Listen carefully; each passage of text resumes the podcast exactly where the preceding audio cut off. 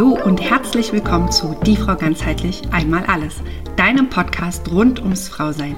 Mein Name ist Caroline und ich nehme dich mit in meine Welt als Ärztin, IBCLC, Still- und Laktationsberaterin, Gesundheitscoachin und Mama. Hier bekommst du Wissen, Impulse und Einblicke rund um die Themen Frauengesundheit und Stillen. So schön, dass du da bist. Ganz viel Spaß!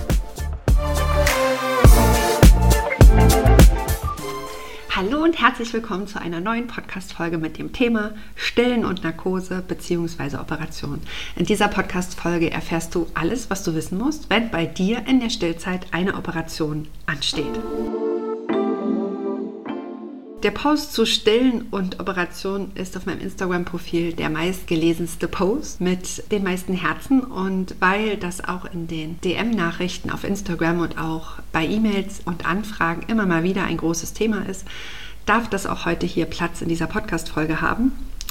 Und bevor wir da jetzt ein bisschen tiefer einsteigen, einmal ganz grob so zur Unterscheidung. Denn wenn wir über Operationen reden, dann geht es vor allem darum, dass wir über die verschiedenen Narkosearten reden. Denn die verschiedenen Narkosenarten haben unterschiedliche Auswirkungen auf das Stillen und auf das, was du rund um den Stillprozess beachten solltest. Also in dieser Podcast-Folge teile ich ein in drei Narkoseverfahren. Einmal die lokale Betäubung, dann die Vollnarkose bei kleinen Operationen und eine Vollnarkose bei großen Operationen. Und an diesen drei Punkten hangeln wir uns lang und du erfährst, was du zu beachten hast, welche Operationen in diese Kategorie fallen und ähm, was du zum Stillen beachten musst. Also los geht's. Als allererstes die lokalen Betäubungen. Lokale Betäubung, das heißt, du bist erstmal voll wach und dort, wo operiert wird, dort wird betäubt. Also du kennst es zum Beispiel vom Zahnarztbesuch. Wenn der Zahnarzt äh, dir eine Spritze gibt, dann bist du wach, du bekommst das mit, aber dort, wo er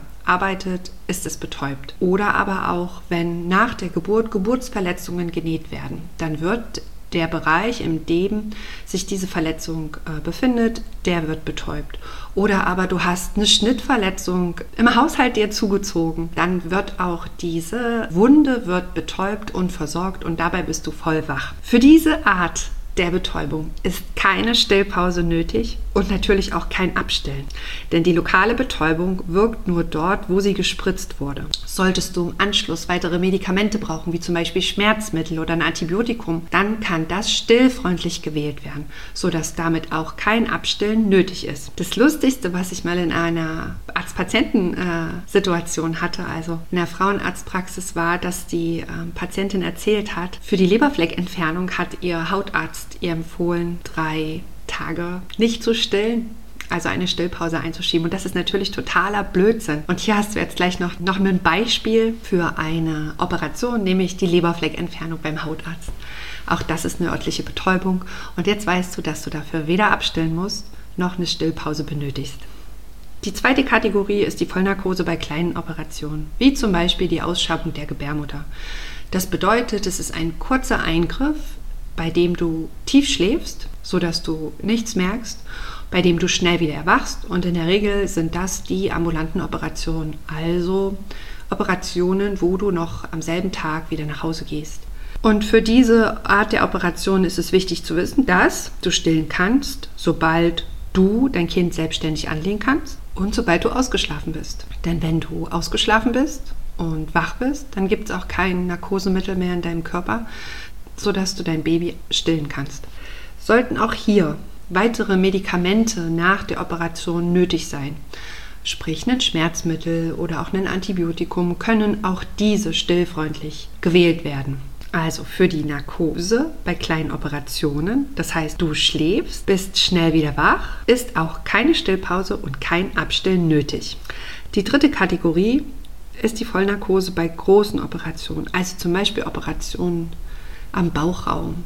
Hier kommen meistens noch mehr Medikamente äh, zum Einsatz, weil die Operation länger dauert und weil das ein besonders tiefer Schlaf ist. Und hier gilt auch erstmal ganz grundsätzlich, dass du stillen kannst, sobald du wach bist und selbstständig anlegen kannst, also sobald du ausgeschlafen hast.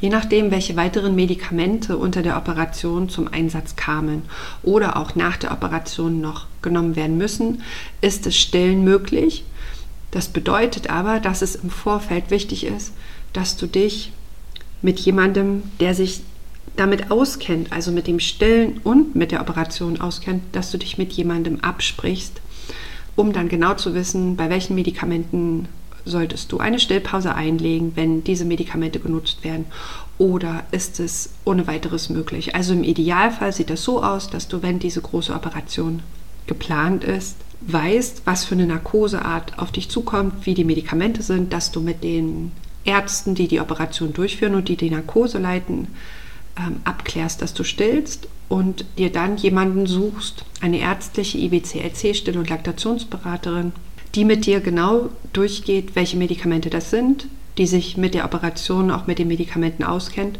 mit der du dann einen eigenen Plan zum Stillen und das Stillen rund um die Operation erarbeiten kannst, damit du genau weißt, worauf du achten kannst. Grundsätzlich können auch die Medikamente drumherum, auch um eine große Operation, äh, stillfreundlich gewählt werden.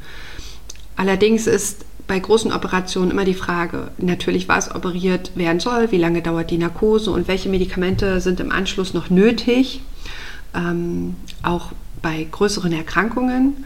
Und ist es da überhaupt noch sinnvoll, wenn eine Therapie mit einem Medikament längerfristig erfolgen muss und dieses Medikament nicht stillfreundlich ist? Inwieweit Stillen und Operationen dann überhaupt noch ein Thema ist oder ob man nicht an sich einen Abstillprozess einleitet.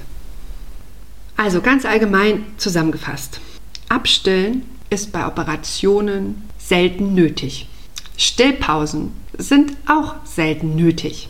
Du kannst dein Kind, sobald du wach bist, ausgeschlafen hast und in der Lage bist, es selbstständig anzulegen, dein Kind wieder stillen.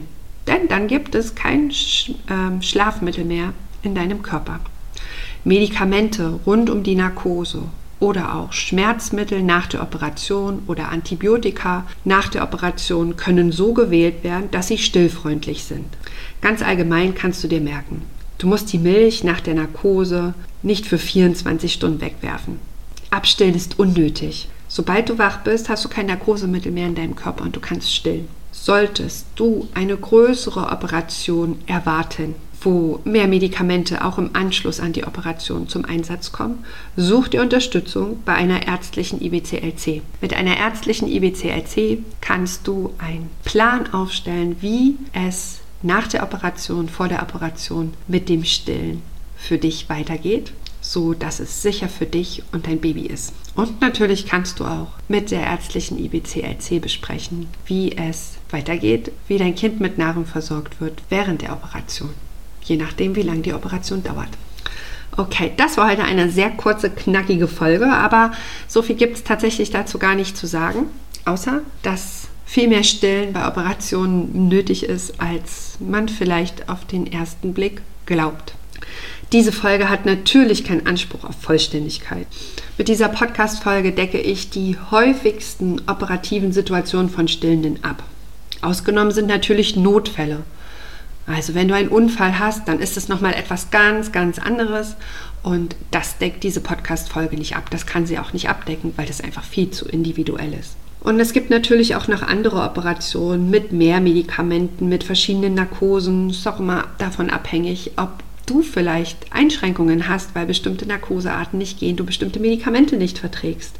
Und auch es in verschiedenen Operationen unterschiedliche Begleitmedikamente gibt, die dann sich negativ auf das Stillen auswirken. All das ist dann etwas für eine individuelle Beratung bei einer ärztlichen IBCLC.